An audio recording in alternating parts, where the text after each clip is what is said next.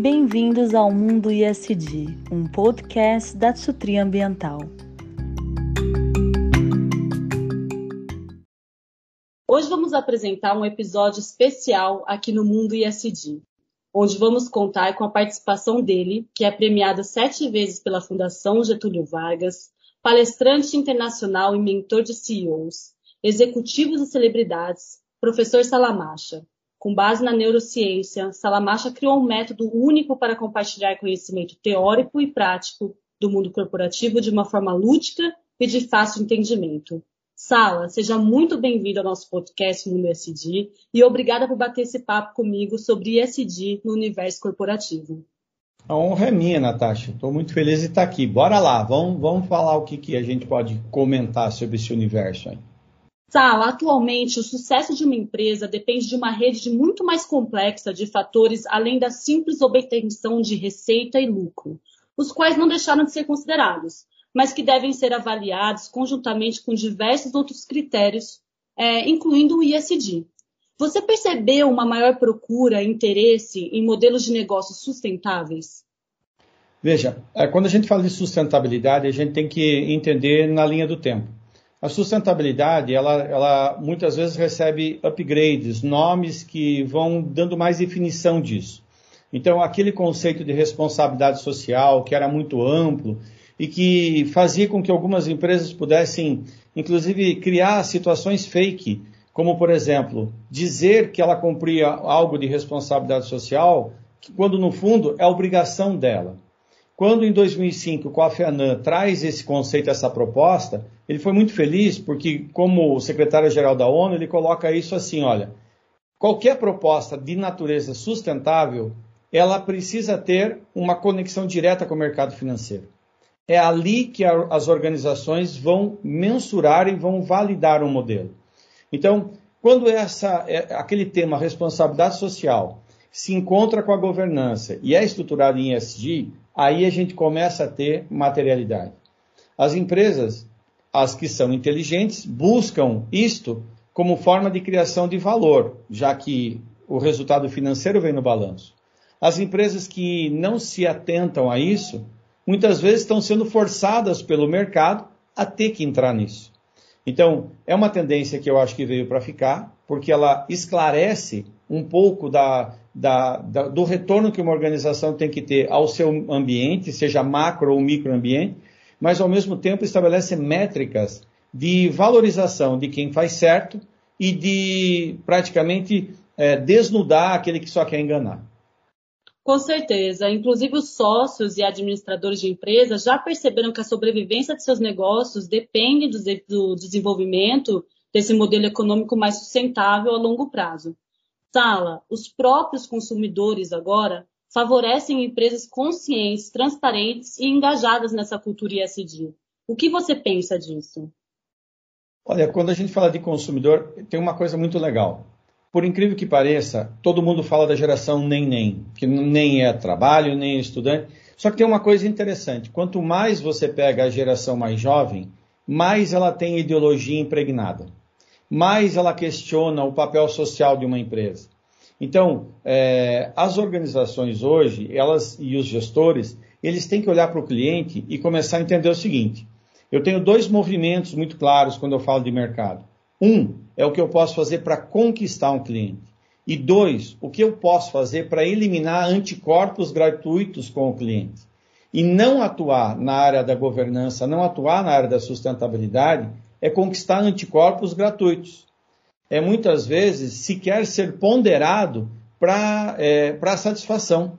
Muita gente olha, se tivéssemos uma régua em que zero é a nulidade de, de relacionamento entre uma pessoa e uma empresa, e para cima você tem a satisfação, para baixo você tem a negação. E a detratação das empresas principalmente num mundo Big Brother, em que é, qualquer coisa que uma empresa faz em zelésimos de segundo é repercutido de maneira intensa nas redes sociais, faz com que e, e, traz, faz conexão com uma máxima que os nossos avós ensinavam, que a melhor maneira de ganhar dinheiro é parar de perder. Então, investir em sustentabilidade hoje é, antes de mais nada, investir na eliminação de anticorpos, porque o cliente ele está muito ácido para isso. E aí, quando o cliente percebe que eu não tenho anticorpos, ele aceita ponderar a tua marca. E é somente aí que você consegue começar a demonstrar os seus diferenciais em relação a outros que também fazem. Adorei essa analogia aí com os anticorpos, achei incrível, Sala, obrigada. É, agora, a implementação de modelos de negócios de ESG pode representar também um diferencial atraente nos momentos de captação de recursos nacionais e internacionais. Sala, vamos falar um pouco dessa importância, sobre a credibilidade de um bom plano de negócio, bem elaborado, que passa o investidor é, é, essa credibilidade mesmo no cenário de projetos verdes, de títulos verdes, da cultura ISD. Veja, é, a gente tem algumas experiências positivas e negativas a respeito desse mercado verde. Desde o sequestro de carbono, que pega aquelas ondas e de repente estava todo mundo sonhando em fazer fazendas verdes alugadas para terceiros e tudo mais. Quer dizer, sempre tem um período da empolgação. Agora, quando você começa a observar na prática todos esses relatórios, todas essas prestações de contas, elas deixam de ser um relatório de, como eu falei lá do histórico, de responsabilidade social, em que eu quero ser admirado, eu quero ser respeitado, eu quero encontrar o estado social. Não. Hoje, investimento em SD significa investimento. Logo, eu tenho que ter taxa de retorno. E isso conecta com a tua pergunta de plano de negócio. Um plano de negócio nada mais é do que um conjunto de informações estruturadas é, que são coladas umas nas outras por uma palavra só: confiança. Se eu confio nas informações que eu recebo, automaticamente o plano tem valia. Se eu desconfio de qualquer coisa que está sendo colocada no plano, o plano é uma peça burra, uma peça inerte, uma peça sem valia. Então, os planos de negócio hoje, eles precisam construir é, a abordagem que ratifica que é uma gestão confiável. E não há como eu aceitar hoje, é, como um investidor, como um, um grande player que vai colocar dinheiro, em pessoas que não estão conectadas com o seu mundo. Então, um, uma pessoa que faz um plano de negócios hoje e não pondera isso, no mínimo ela está destruindo uma potencial confiança porque demonstra não estar preparada para conduzir o um negócio para frente. Plano de negócio é para frente. A gente não faz plano de negócio para o passado, é só para o futuro. Então, como é que eu vou conceder recurso, vou colocar meu dinheiro, ou da organização que eu represento, para um plano de negócio que não vislumbra uma adequação à, à, à sociedade onde ele vai atuar? Se isso não está ponderado, isso desqualifica o plano e pode ser um plano maravilhoso do ponto de vista técnico, mas péssimo do ponto de vista de sensibilidade. E o que move as pessoas é a sensibilidade e não a, a frieza do número. Perfeito, Sala. Obrigada, Sala. Eu queria te dizer que foi um prazer, que é um prazer ter esse bate-papo com você, é, que a sua companhia é sempre extremamente agradável. Eu agradeço mais uma vez a sua participação aqui no Mundo ESG. Peço, por favor, que você deixe aqui registrado a sua live, que acontece todos os domingos, para que as pessoas que estejam nos escutando consigam participar. E também gostaria de encerrar com essa última reflexão sobre o tema, que é: você acredita a adequação dos parâmetros ESG será tão importante que logo, em breve, será comum ser exigida é, contratualmente, inclusive com a previsão de auditorias ou meios de fiscalização do cumprimento em relação a parcerias, financiamento, investimento e tantas outras? Vamos lá, você colocou várias coisas. Então, um convite para todo mundo. Todo domingo, 9 horas da noite, tem uma live, me acha no YouTube, Salamacha Oficial, nas redes sociais, é fácil de me achar, o meu nome é diferente. É, em relação a essa exigibilidade, o que nós estamos falando é o seguinte, se a gente olhar para trás e olhar a história é muito importante para a gente entender linhas de tendência. Na década de 80, era extremamente vigoroso, surpreendente, inovador falar em programas de gestão da qualidade.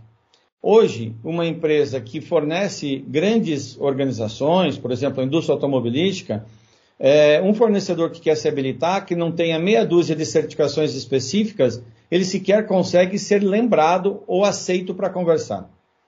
O ISD, ele só não ganhou mais intensidade por conta de dois fenômenos. O fenômeno da pandemia, da Covid-2019, e depois, é, a partir de 2020, né, Covid-19, e agora, nesse momento de guerra, em que é, uma, é um tombo é, de medo no mercado em relação a outro. Porém, em condições normais, temperatura e pressão, é possível dizer o seguinte: todas as práticas que responsabilizam as organizações, não apenas pela obtenção do seu resultado, mas pela, pelo cuidado com o ambiente onde ele está, sobre as dimensões sociais, ambientais e tudo mais, isso é, será daqui 10, 15 anos falado tal qual a gente fala de qualidade hoje. E é óbvio, é evidente, e o Brasil é fértil nisso, é, que a gente, no Brasil a gente gosta até de ter ISO de primeira linha e de segunda linha. Então, dependendo de quem te, te, certificou, diz, não, mas ali não é tão confiável, é mais comprado no papel. E ISO que é séria. Só que o ISD, ele está entrando já muito superior em relação aos programas da qualidade. Quando a B3 cria um índice de sustentabilidade empresarial e vincula, quando instituições financeiras vinculam fundos de investimento é, a partir de, de empresas que atuam nessa política, a gente percebe claramente o seguinte: fazendo uma analogia, assim como a tecnologia evolui cada vez mais rápido, o, o, processo de maturidade e implantação dessa metodologia vai ser muito mais rápido. Então, eu não vejo outro caminho a não ser é, uma crítica sobre quem emite a certificação, uma crítica sobre quem alega que está fazendo e uma validação de eh, entidades, de players que possam ser reconhecidos como com credibilidade para emitir essa certificação. Eu acho que é por aí.